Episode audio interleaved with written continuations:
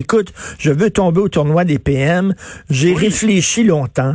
Et euh, entre René Lévesque et Jean Lesage, euh, bien que j'aime beaucoup Jean Lesage, un des bâtisseurs, veut dire une pierre de, de importante là, dans, dans, l'édifice du Québec, mais René Lévesque, je prendrais René Lévesque pour une chose, une seule chose, la loi 101. La loi 101 qui, qui, moi, est tellement, tellement importante, tellement importante, la loi 101, que je ne peux que voter pour le gouvernement, le premier ministre qui, qui a permis cette, cette loi-là. Donc, je, ça, ça, ferait, ça ferait toute la différence. René Lévesque, je dirais.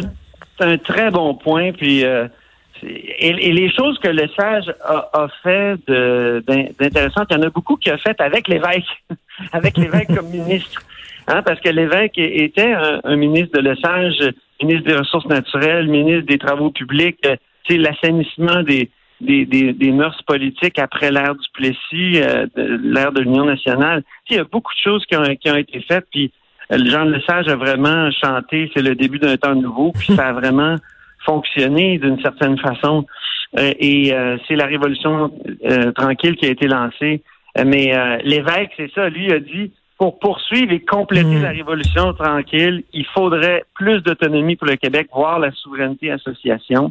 Et euh, il a pris une autre voie, il a quitté le, Parti libéral, il a créé son propre parti.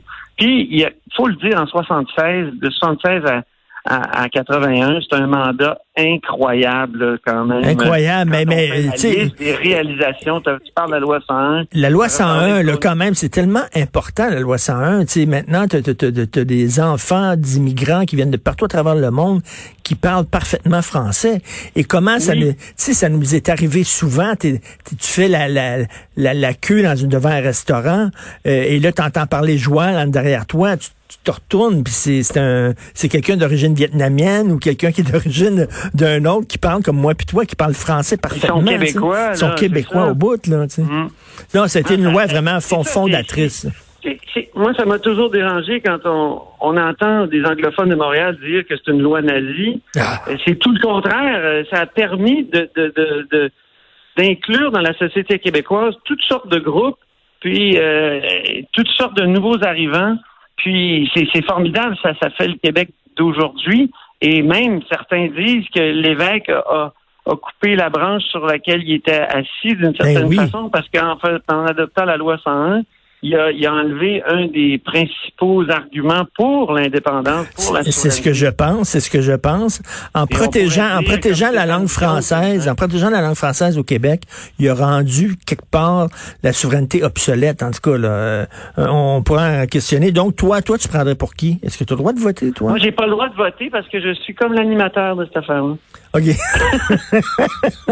c'est vrai, Dominique Plamondon a dit tu prends pas position, c'est à Richard à prendre. Moi, je présente les deux. Jean Lesage, père de la Révolution tranquille. René Lévesque, euh, comme tu as dit, euh, père de la loi 101, mais on aurait pu parler du zonage agricole puis tant d'autres choses. Jean Lesage aussi. Écoute, là, ceux qui veulent voter pour Jean Lesage, là, ils peuvent sortir l'argument suivant. Le ministère de l'Éducation. C'est pas rien, là. Ben oui. Il n'y avait pas de ministère de l'Éducation. Il y en avait eu un. Il y en avait eu un, parce que justement, j'ai interviewé Eric Bedard hier qui nous rappelait que sous euh, le, premier premier ministre du Québec, Chauveau, était un passionné d'éducation.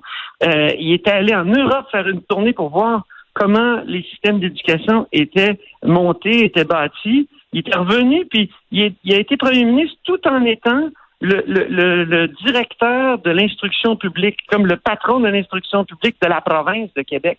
Donc, euh, ça avait existé, ça a été aboli après lui, puis ça, on a attendu jusqu'à Jean Lesage, donc en 1960, pour que ça soit euh, recréé. J'aime ça quand tu roules airs, la province de Québec. Merci Antoine. Ah, parce que...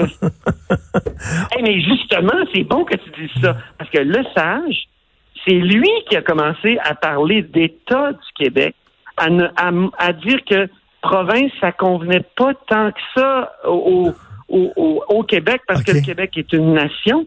Et, et ça, c'est très intéressant parce que souvent, quand je, je, je, je, sors ma marotte là, sur la province, moi, le mot province, euh, je l'aime pas tellement pour le mm. Québec.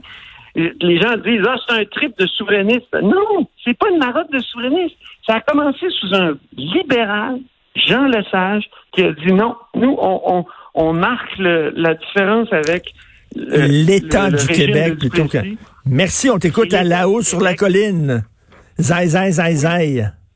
Oui, là-haut sur la colline, on continue à parler de, de tout ça, évidemment, avec des euh, avec des, des, historiens, des acteurs euh, de l'époque. Euh, et bon, on parle aussi d'actualité. Hier, j'avais Lionel Carman.